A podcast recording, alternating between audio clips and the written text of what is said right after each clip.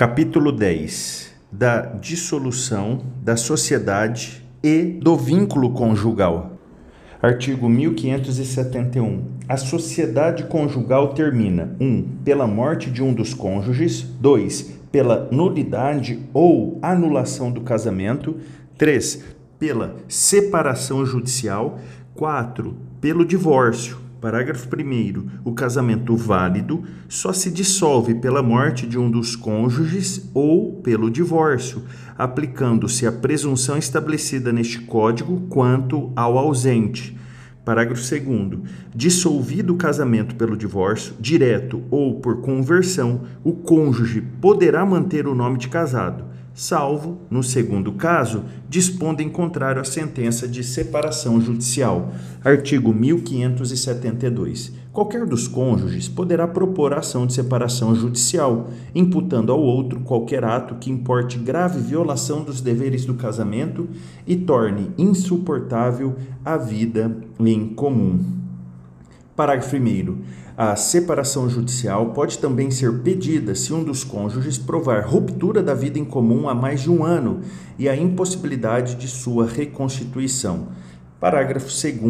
O cônjuge pode ainda pedir a separação judicial quando o outro estiver acometido de doença mental grave, manifestada após o casamento, que torne impossível a continuidade da vida em comum, desde que, após uma duração de dois anos, a enfermidade tenha sido reconhecida de cura improvável.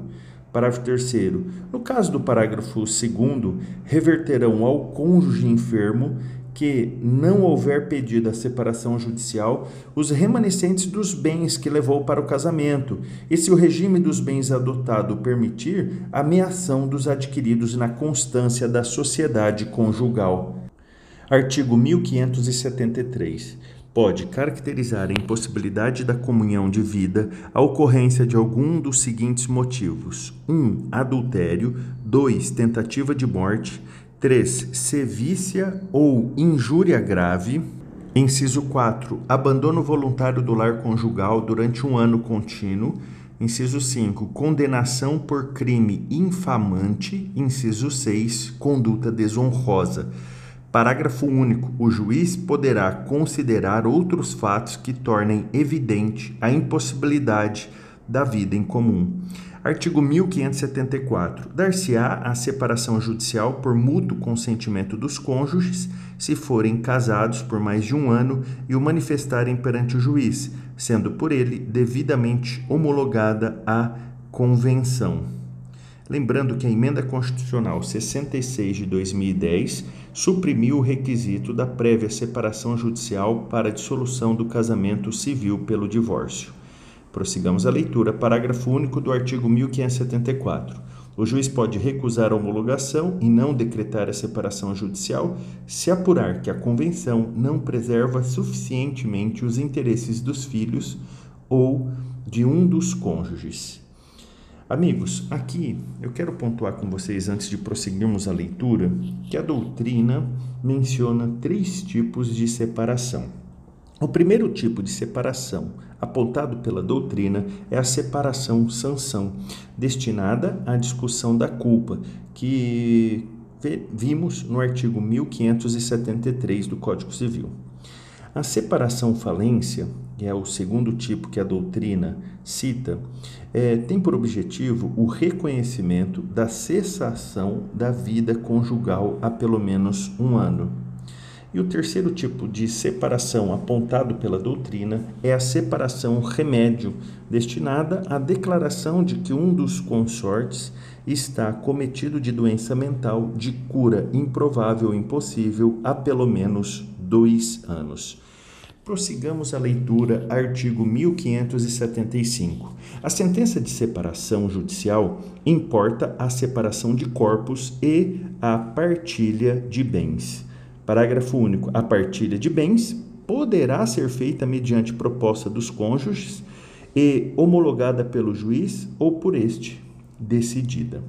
Amigos, importante lembrar que pode ser feita a partilha, pode ser feita em outro momento, mantendo-se os bens em mancomunhão, ok? Mancomunhão. Se cair em concurso, vocês sabem que a partilha foi realizada em outro momento e, nesse caso, os bens permanecem em mancomunhão.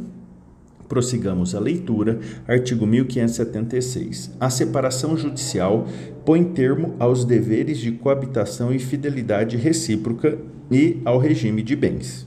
Importante lembrarmos que a separação judicial é a terminação da sociedade conjugal sem que finde o vínculo matrimonial. Então, não confundir que a separação judicial termina a sociedade conjugal, mas não põe fim ao vínculo matrimonial. Prossigamos. Parágrafo único do artigo 1576. O procedimento judicial da separação caberá somente aos cônjuges e, no caso de incapacidade, serão representados pelo curador, pelo ascendente ou pelo.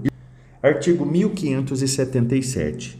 Seja qual for a causa da separação judicial e o modo como esta se faça, é lícito aos cônjuges restabelecer a todo tempo a sociedade conjugal por ato regular em juízo. Parágrafo único. A reconciliação em nada prejudicará o direito de terceiros adquirido antes e durante o estado de separado, seja qual for o regime de bens.